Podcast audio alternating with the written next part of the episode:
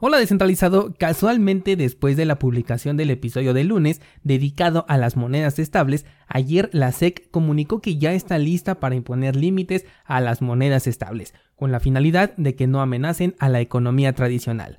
Además, un senador de Estados Unidos ha dicho abiertamente que el dinero fiat no está respaldado en nada y que las criptomonedas pueden convertirse en la reserva del futuro.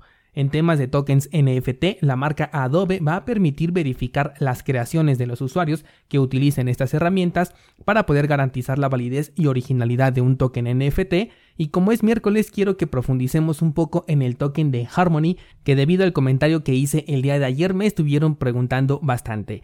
Hola de nuevo y bienvenidos a Bitcoin en español. En este podcast adoptamos la filosofía de una economía sin intermediarios, una interacción económica punto a punto que nos permite transferir valor sin ninguna clase de restricción. Hemos cambiado las cadenas centralizadas que limitaron nuestra economía durante años por cadenas de bloques que entregan transparencia a nuestra interacción económica. Y todo gracias a Bitcoin. Te doy la bienvenida a Bitcoin en español un espacio donde somos libres, somos soberanos, pero sobre todo somos descentralizados. De nuevo, el precio de Bitcoin fue a visitar la zona de los 60 mil dólares y de nuevo ha hecho de soporte para el precio. Al momento de grabar este episodio, el precio rebotó bastante bien en el soporte y está recuperando terreno.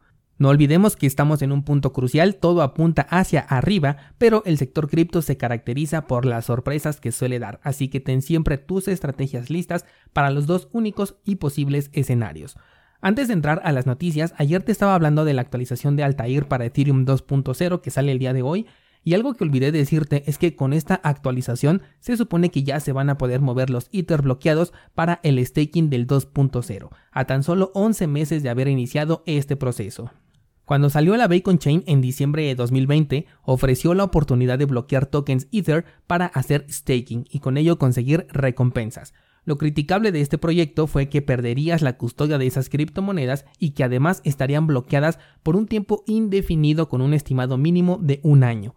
Esto trajo graves consecuencias, de hecho hubo un pool que perdió las claves privadas de sus nodos, con lo cual perdió el acceso a los tokens depositados por los usuarios, entre otros problemas internos como por ejemplo las estrictas sanciones del protocolo a quienes se desconectaban sus nodos, aunque sea por error o por alguna cuestión que estuviera fuera del control del operador. De acuerdo a los interminables retrasos que había ofrecido Ethereum con el tema del 2.0, era, y de hecho sigue siendo, una completa incógnita si los tokens se podrían desbloquear en el corto, mediano o incluso largo plazo. Y bueno, pues por ahora parece que los delegadores tienen una fecha tentativa que sería después del día de hoy, que es cuando ya se libera esta actualización de Altair.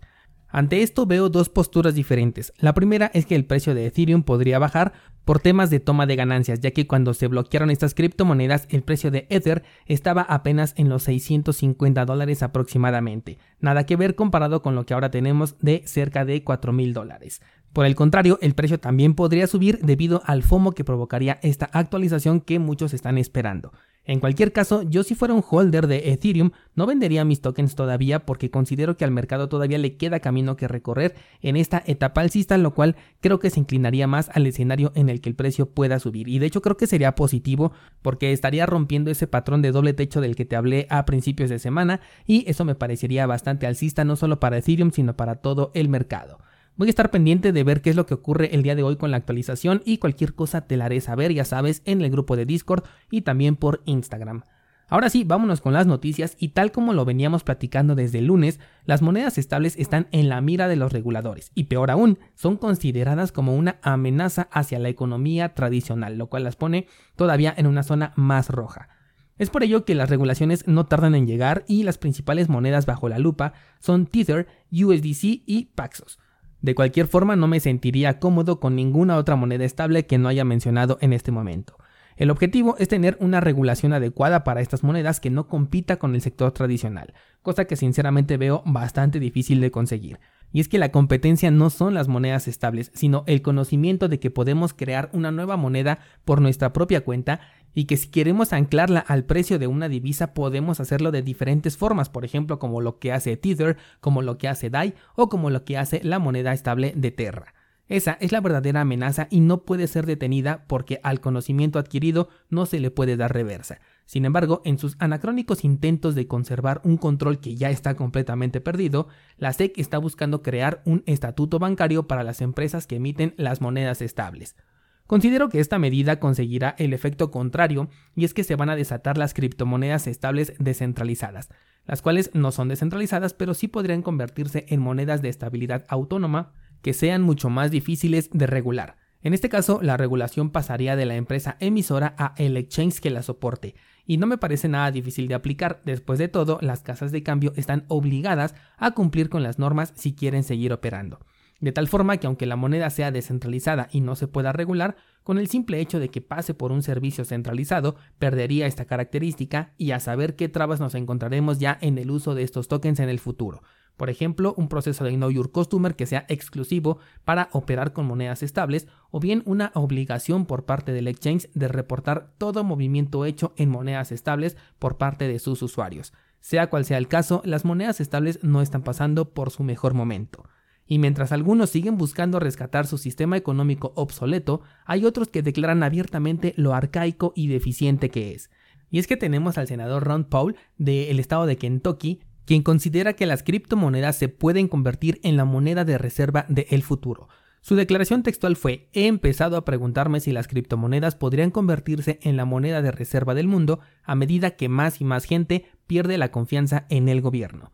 Y es completamente cierto, aquellos que conocemos el sector cripto y entendemos la descentralización, sabemos que este sector nos permite mitigar los efectos de la inflación e incluso revertirlos para nuestra propia economía. Si bien se habla de la extrema volatilidad de las criptomonedas, considero que el riesgo inicial se limita solamente a unas pérdidas que consideraría como necesarias, pero el retorno valdrá mucho más la pena. Y es que económicamente hablando, si te pones a pensar en estudiar una carrera universitaria, requiere por lo menos tres años de inversión y mucho dinero. A cambio, tienes la posibilidad de entrar en el sistema de donde muy pocos salen. Entonces, estamos hablando de una inversión de tiempo y dinero con frutos en la mayoría de casos bastante escasos, a menos que le metas todavía más inversión, porque hoy en día el papel universitario ya no es suficiente. De hecho, en muchos casos es irrelevante. En la escena cripto puedes invertir un periodo digamos de un año de aprendizaje con dinero que también vas a perder, al igual que se perdió en el transporte material y demás gastos implícitos de una carrera universitaria, pero económicamente hablando las ganancias serán mucho más grandes en el futuro en comparación. Entonces, esas advertencias que dan los gobiernos de que las criptomonedas son un riesgo son más una semilla que intentan germinar en nuestras cabezas de miedo a perder lo poco que tenemos en lugar del incentivo de aprender algo nuevo y cambiar el enfoque de esa pérdida a una inversión. Este senador, de hecho, en su campaña política aceptaba donaciones en criptomonedas, de hecho recuerdo haberlo comentado en un episodio del podcast en aquel entonces, cuando la adopción cripto estaba todavía muy lejos de lo que tenemos hoy en día.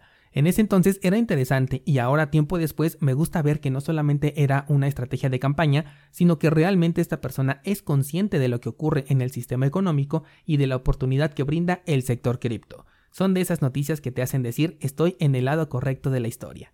Por último, en temas de noticias, Adobe ha hecho colaboración con empresas como OpenSea, No Origin y SuperRare para permitir a los usuarios verificar la autenticidad de la creación detrás de un token NFT. De esta manera pueden brindar una mayor confianza de que la imagen que has comprado o que pretendes comprar ha sido realmente creada por el artista que la está ofreciendo de manera inicial. Aunque sigo considerando que los tokens NFT que no tienen una utilidad son solo una burbuja, lo que me gusta es que empresas del tamaño de Adobe están viendo las tendencias del mercado y ofrecen un soporte para estar en el juego. Sea lo que sea que pase en el futuro con estos tokens, estas empresas ya están dentro. Así que para aquellos a los que les gustan las creaciones NFT tendrán esa ventaja al momento de interesarse por la compra de uno de estos tokens. Antes de pasar al análisis de Harmony, te recuerdo que tenemos activo el pool de Cardano con el ticker 7PL como una opción para delegar tus tokens ADA y obtener recompensas. Te voy a dejar más información en las notas de este programa para que puedas delegar con nosotros. Ahora sí pasemos a hablar del token Harmony One, el cual ha subido últimamente de precio, llegando a conseguir más de un 700% en tan solo la mitad de este año. ¿Y por qué razón ha ocurrido esto? Bueno, pues en la sesión de Clubhouse les comenté que me he topado con Harmony One cuando hago investigación sobre algún token. Normalmente los tokens en las páginas como CoinGecko aparecen listados con el contrato de la cadena a la que pertenecen, y cuando ese token es multicontrato, o sea que se puede correr en diferentes redes, esta información también aparece allí. Aquellos que han tomado el curso de criptoanálisis saben que uno de los primeros pasos que realizo es buscar en qué red está corriendo el token que quiero analizar. Bueno, pues al realizar este proceso una y otra vez, me he topado ya en varias ocasiones con la red de Harmony, por lo cual me resulta evidente que está tomando mucha fuerza. De hecho, las redes que más encuentro en estos análisis son por supuesto Ethereum, seguido de la Binance Smart Chain, y en tercer lugar lo podría disputar entre Solana y Harmony. Es por eso que decidí agregar a mi portafolio una pequeña cantidad de esta moneda, pero por si fuera poco, el desarrollo va bastante bien, ya que recientemente ha anunciado un fondo de 300 millones de dólares para el desarrollo de aplicaciones en esta red. Además, han publicado un cronograma que incluye ayudar a financiar 100 organizaciones autónomas descentralizadas o las muy comúnmente llamadas DAO, también 1000 recompensas, 10 socios, 100 subvenciones, 500 lanzamientos, 50 inversiones y 10 hackatones. Bastante ambicioso, ¿no crees? Y eso no es todo. La semana pasada se celebró un evento enfocado en Harmony donde se habló de los desarrollos que se están haciendo para la red, además de algunas integraciones importantes como la que se está haciendo en las plataformas de finanzas descentralizadas Aave y Curve Finance.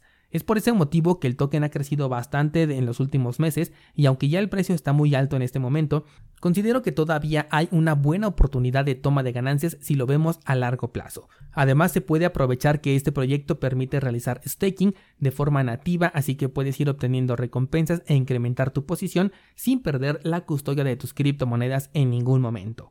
Y con esto descentralizados me permito abrir el debate para el día de hoy preguntándote qué opinión tienes sobre Harmony One si es que ya conocías este token y si has considerado participar o si ya estás participando en esta red.